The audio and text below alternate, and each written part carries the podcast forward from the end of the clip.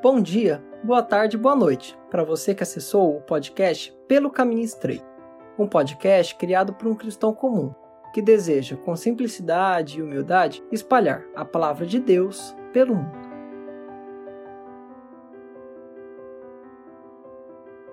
Você está escutando o programa Pontos da Fé. Nesse programa, falo com mais profundidade sobre alguns temas da Bíblia, porém, sem perder a humildade, a simplicidade e a didática. Espero que gostem. No último Pontos da Fé, meditei sobre as características da fé verdadeira, aquela fé salvífica que nos faz reconciliados com Deus, porquanto estávamos mortos em ofensas e pecados. Essa fé que não provém da nossa vontade de crer ou em nossas forças de mantê-la. Ela provém da fonte inesgotável de bondade e de felicidade, que é o nosso Senhor, sendo um dom dado àqueles que ele mesmo escolheu para sua glória. Também foi comentado que a fé cristã não é apenas mais um sistema de crenças humanas, como que por muitas pessoas acreditando em um conjunto de acontecimentos e de leis morais, surgisse um ser superior que desse sentido à vida e ao transcendente. Infelizmente, muitas doutrinas e segmentos do cristianismo moderno se assemelham muito a isso, como por exemplo, induzindo as pessoas a acreditarem que sua salvação é dependente dela somente, ou que a pessoa deve fazer muita e muita força para acreditar nas doutrinas daquela igreja, e chega um momento que Deus aceita aquilo como fé. Está bem claro pelo último ponto da fé que não é nada disso. Haja vista essa fé partir diretamente do Criador da própria fé, chegando a nós por sua graça somente. Não fomos nós que escolhemos Jesus, mas Jesus que nos escolheu ele nos amou primeiro, da mesma forma que o Pai o amou, e a partir disso, ele nos ordena a amar o nosso próximo, como podemos ver em João 15 e 1 João 4. Assim, percebemos que toda essa cadeia do amor verdadeiro é como um novelo de lã que se desenrola a partir do Criador, passa ao Filho, que passa aos eleitos para sua vontade desde a fundação do mundo, como diz Efésios 1, e que passa de um homem para outro, cozendo um só corpo, desde o cabeça, que é Cristo nosso Senhor. Que homem então poderia ousar quebrar essa corrente e dizer: Eu escolhi seguir a Deus. Minhas obras são melhores que a dos ímpios. Por isso, Deus achou graça em meus olhos e me recompensou segundo o que eu fiz de bom. Eu sou muito bom. Bem, para Deus, o homem é nada mais que o pó. Todas as suas obras são trapo de imundícia diante daquele que é santo anda conforme o curso desse mundo, seguindo seus próprios pensamentos. Também Jesus diz: Por que me chamas bom? Ninguém é bom senão um, que é Deus, como diz em Lucas 18. E o salmista diz, no Salmo 14: Desviaram-se todos, e juntamente se fizeram imundos. Não há quem faça o bem. Não há sequer um. Diante disso, resta-nos arrependimento, humilhação, tomar nossa cruz diária, odiar nossa carne cheia de pecados, esquecer dos prazeres do mundo, olhar não mais para os assuntos da terra, mas nos assuntos do alto, pois pertencemos agora à cidade celestial. Chegamos ao Monte Sião, como vemos em Hebreus 12, 22. Felizmente, Deus inspirou homens pios a escrever sua palavra para a posteridade, e não apenas doutrinas, leis, mandamentos e promessas, que também são muito importantes, mas a Bíblia também conta histórias de homens fiéis que receberam essa mesma fé prometida a nós, contando como viveram, como agiram diante de provações e de momentos que sua fé foi requisitada. O capítulo 11 de Hebreus faz um compilado dos principais exemplos de fé das Escrituras e como cada um foi importante na revelação do Evangelho prometido e no que devemos tirar de ensinamentos de cada um deles. Logo no começo, há a definição bíblica de fé. A fé é o firme fundamento das coisas que se esperam e a prova das coisas que não se veem, porque por ela os antigos alcançaram testemunho. Como já tratado anteriormente, nossa fé não é apenas uma crença em busca de um sentido, mas uma segurança nas promessas de Deus, que foram alcançadas pelo mérito de Cristo. E isso não serve apenas para nós que vivemos depois da primeira vinda de Jesus na Terra como também para os antigos, ou seja, para aqueles que viviam esperando o Messias prometido e realizavam constantes sacrifícios de sangue que apontavam para o único sacrifício de Cristo na cruz. Além disso, no versículo 3, vemos que é pela fé que compreendemos a criação de Deus, a qual surgiu pela palavra de Deus, e não surgiu de algo que já existia previamente ou que foi apenas ordenado pelo Senhor. E como Paulo diz em Romanos 1, pela própria contemplação da criação, os homens ficam indesculpáveis diante de Deus, pois quem não entende que todas as coisas que estão diante de seus olhos tiveram começo, e esse começo determinado por Deus, rejeita-o como Criador e desvia-se para o caminho do pecado. O primeiro homem que Deus cita como grande exemplo de fé foi Abel. O escritor de Hebreus explica o porquê do sacrifício de Abel ser aceito e o de Caim não. Justamente pois Abel fez com fé e Caim achou que o fruto do seu trabalho era suficiente. Abel alcançou o testemunho de que era justo, ao dar um cordeiro em oferta a Deus, algo que não dependia dele para existir, apontando para o sacrifício perfeito de Cristo lá no futuro. Isso lhe custou sua morte, mas seu sangue ainda fala, justamente por sua imensa fé, confiando não em si próprio, mas confiando fora de si.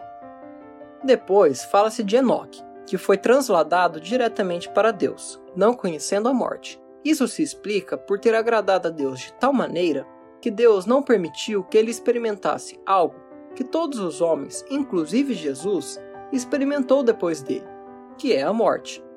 Certamente isso é algo muito misterioso, e não podemos compreender o como isso ocorreu, mas temos a certeza que foi da vontade de Deus. E Enoque, com fé, aceitou esse destino. Ora, como ele iria diretamente para Deus se não acreditasse que Deus existisse? E considerasse o Senhor como centro da sua vida. Depois fala-se de Noé, que no meio de uma sociedade que odiava o Senhor e não lhe dava ouvidos, mesmo repetidas vezes Deus alertando que limparia os humanos da face da terra, criou uma imensa arca, realizando tudo da maneira que Deus desejava. E como em Romanos 8, 24, vemos que a esperança que nos salva, não ainda a vemos, pois se a víssemos, não seria esperança. E Noé justamente se salvou crendo em algo futuro, o dilúvio, que ainda não via. O texto, então, dedica vários versos para tratar dos patriarcas em geral, em especial de Abraão.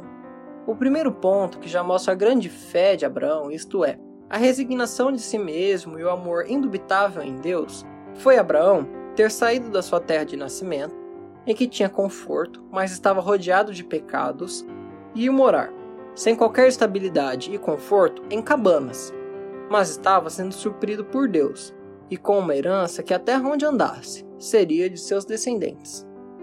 Depois, como ele teria descendentes se a sua esposa Sara era já fora de tempo para engravidar? Isso até a fez pecar, não crendo em Deus e mandando Abraão ter um filho com a escrava, como se por sua vontade e manipulação nascesse uma grande nação.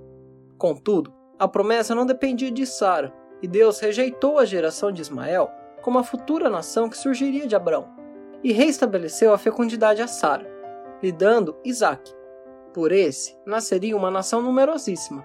O escritor diz que todos esses morreram na fé, pois sabiam das promessas e faziam de acordo com a vontade de Deus para alcançá-las, vivendo como peregrinos e estrangeiros na terra, não as vendo em vida, mas permitindo que suas gerações futuras as vissem. Assim, eles buscavam uma pátria, se esquecendo completamente de onde vieram, isto é, da terra de Ur dos Caldeus, uma terra morta em pecados, pois, se a recordassem, desejariam voltar à estabilidade que tinham, mas morreriam sem as promessas. Da mesma maneira, temos a consciência de que não pertencemos à Terra, não somos desse mundo, como Jesus diz em João 17. Assim, não agimos como o mundo, somos como peregrinos vivendo diferente, com fé e esperança nas futuras promessas de uma nova pátria, os céus, que na verdade já nos é própria embora ainda não chegamos lá ainda pessoalmente. Além disso, Deus provou a fé de Abraão, fazendo-o entregar o seu próprio filho da promessa, aquele que iniciaria uma nova fase na aliança dos homens com Deus, aquele pelo qual se iniciaria uma pátria terrena. Ele, mesmo assim, sem medo, o sacrificaria de bom grado a Deus, pois acreditava pela fé que Deus o poderia ressuscitar. Contudo, isso não era possível a um homem, Deus então enviou um anjo para encerrar o ato. Isso, porém, se procedeu diferente com Jesus. Ele iniciou uma nova aliança, muito superior à de Isaac, pois foi entregue por seu pai, mas nesse caso morreu de verdade, sepultando os pecados dos eleitos.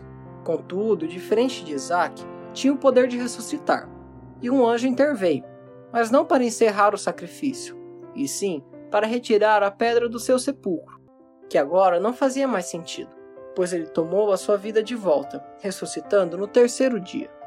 A fé também foi necessária para Isaac abençoar Jacó no lugar de Esaú, mesmo que a primogenitura fosse do segundo. Por causa disso, houve muitas brigas e dissensões entre os dois irmãos, que no fim se apaziguaram, embora Jacó tenha se inclinado a Deus, sendo chamado Israel, e Esaú se perdendo em meio aos povos pagãos de Canaã. Contudo, durante sua vida, Jacó viu um de seus filhos, o mais amado e formoso, se perder por inveja dos demais, que era José. Porém, José não se esqueceu de seu Deus. Mesmo em terra alheia, recebeu muitas bênçãos do Senhor, ajudando seus irmãos e tendo sua descendência também abençoada. Por causa de todas essas reviravoltas na vida de Jacó e de José, sem nunca perder a fé e a obediência no Senhor, foi da vontade de Deus dar segurança e providência aos doze filhos de Jacó, cuidando deles no Egito, fazendo-os alcançar grande número. Esse grande número, como prometido por Deus desde Abraão, teria uma terra própria, que lhes foi dada por meio da fé de Moisés. Moisés foi salvo por seus pais e depois viveu como um grande egípcio.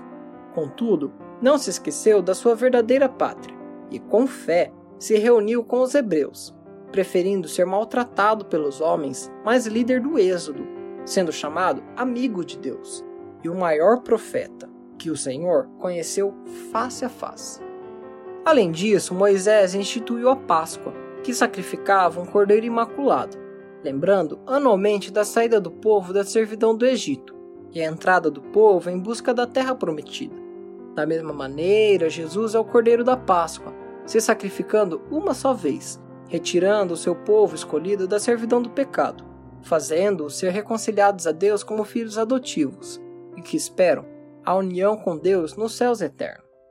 Por fim, a fé guiou todos aqueles que Deus amava, desde Josué, passando pelos juízes, depois por Davi e os reis, seus respectivos profetas, homens e mulheres piedosos, que crendo nas promessas de redenção, e esperando aquilo que não viam, seguiram os mandamentos e as vontades do Senhor.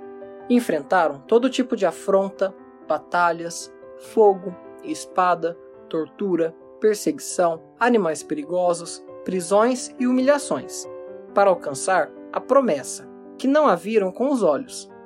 Devemos nos lembrar continuamente deles e de suas histórias de fé, pois todos eles sofreram para que nós víssemos a obra de Cristo e participássemos da verdadeira promessa, que é a vida eterna. Obrigado por ter assistido ao podcast Pelo Caminho Estreito. Até a próxima!